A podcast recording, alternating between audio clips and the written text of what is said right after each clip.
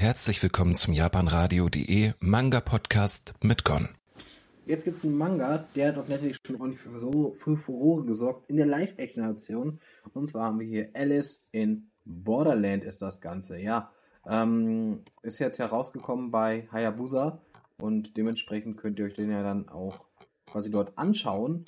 Ähm, Ob es jetzt mein Geschmack getroffen wird, darüber werde ich jetzt mit euch reden. Und zwar ist der ganze zwar schon im Januar rausgekommen, ist also jetzt nicht mehr das ganze neu, aber ich habe mich eigentlich auf den echt gefreut. Von Haro Aso, der ist, äh, ist ja der Mangaka, kennt man noch von Zombie 100, Bucket List of the Dead. Der gefällt mir nämlich sehr gut, der Manga.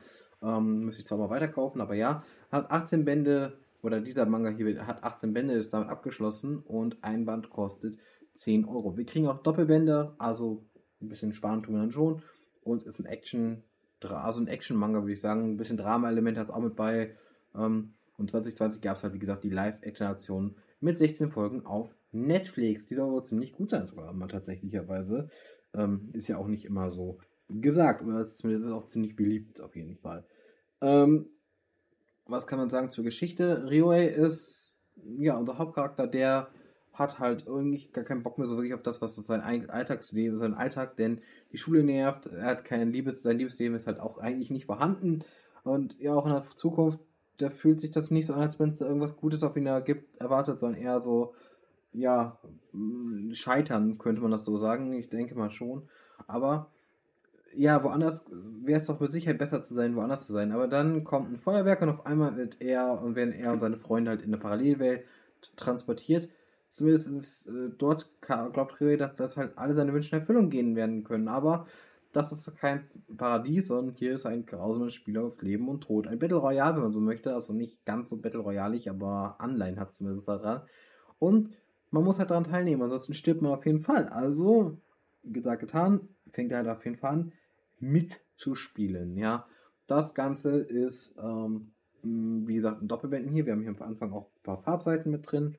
Ich habe mich eigentlich auf den gefreut. Der klingt auch eigentlich ganz interessant. Zeichnungen finde ich sind eigentlich auch ziemlich gelungen wieder hier. Ähm, sind cool gemacht. Die Spiele sind auch cool dargestellt.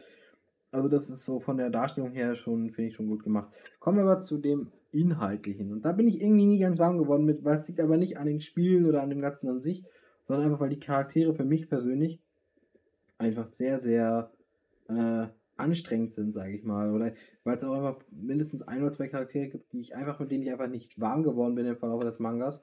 Und die aber sehr viel, sehr viel Zeit haben und auch immer wieder vorkommen und auch bis zum Ende dabei sind. Und ich glaube, das ist so ein bisschen meine Problematik einfach an der Hinsicht ähm, mit dem Manga gewesen, einfach, weil die Geschichte an sich, es ist mir dann auch so ein bisschen zu, ja, die Spiele und so finde ich eine interessante Idee dahinter. Ähm, aber es ist gefühlt jetzt auch für mich jetzt nicht mehr so viel Neues dabei. Irgendwie, es fühlt sich so ein bisschen an wie vorher. Aber trotzdem muss ich sagen, ein guter Manga ist es wahrscheinlich schon für die meisten wird es wahrscheinlich gefallen. Weil es ist dann wirklich, du hast Action, du hast eine coole Story, du hast eigentlich auch Charaktere, also gerade unser Hauptcharakter, der dann immer wieder in diesen Nullsituationen anfängt zu scheinen, also wirklich dann quasi so dieser, dieser Moment zu scheinen hat, also wirklich dann auf einmal richtig aufdreht und dann echt komplett stark ist. Ähm, und dementsprechend, ja, was soll ich sagen? Das finde ich allein schon ziemlich gelungen. Ähm, die Darstellung des Spiels an sich und das Ganze, wie es gemacht wird, finde ich auch eigentlich ganz gut, tatsächlicherweise.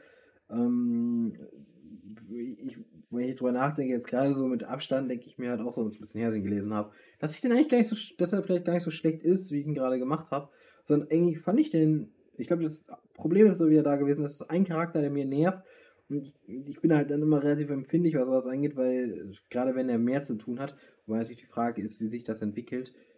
Also für mich persönlich jetzt, ich habe ihn jetzt zwar nicht in die Sendung genommen zum Vorstellen, sondern als Podcast-Format, aber das hat auch einfach den Grund, weil ich finde, dass der Manga halt auf jeden Fall, also vorstellen will ich ihn auf jeden Fall und das gehört auch für mich dazu, weil es auch eine Neuerscheinung ist, wenn jetzt auch schon aus dem Januar, aber trotzdem. Aber ich muss sagen, ein guter Manga, macht mir Spaß. Ähm, und ich sehe übrigens gerade bis ab 1.7. kostet der erste Band 14 Euro, also haltet euch ran. Wahrscheinlich kosten auch die weiteren Bände auch 14 Euro. Ähm, ja, äh, das war mir zum Zeitpunkt dieses, ist mir jetzt gerade erst schon mal aufgefallen. Zum Glück ist es mir aufgefallen. Und, aber wie gesagt, aber ich finde preislich ist der Manga auch vollkommen okay. Ich finde das jetzt nicht zu teuer.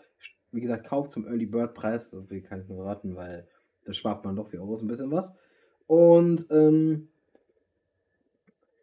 ja, wie gesagt, die Spiele sind gut. Äh, auch die Reaktion der Charaktere finde ich eigentlich ganz passend zu dem, was hier passiert. Denn man, man, merkt halt irgendwie schon so ein bisschen, dass das eigentlich gar nicht so verkehrt ist. Ja, ich glaube, ich, glaub, ich bleibe doch dran. Äh, vielleicht gibt es dann irgendwann mal eine größere Rezension nochmal dazu, aber Band 1 war zu dem Zeitpunkt, als ich es gelesen habe, so eine gewisse Enttäuschung. Vielleicht muss ich sagen, im Nachhinein ist natürlich auch die Frage, ob ich es gerade verkläre, aber ich finde einfach, der macht das schon ganz gut, was er macht. Also das ist halt schon eine solide erzählte Geschichte. Ähm, und der Hauptcharakter ist ja irgendwie dann doch, er ist halt auch nicht ganz mein Typ, würde ich sagen, aber noch am ehesten, aber wobei ich am besten irgendwie seinen Kumpel fand, weil der war wirklich, ja, so ein bisschen sehr pragmatisch, ein bisschen Badass-mäßig und auch nicht komplett dumm, weil das ist zum Beispiel auch was, dass der eine Charakter das Gefühl hat, nur dumm und einfach nur weinerlich und lästig und, und denke ich mir so, ja, das finde ich einfach nicht nett oder nicht toll.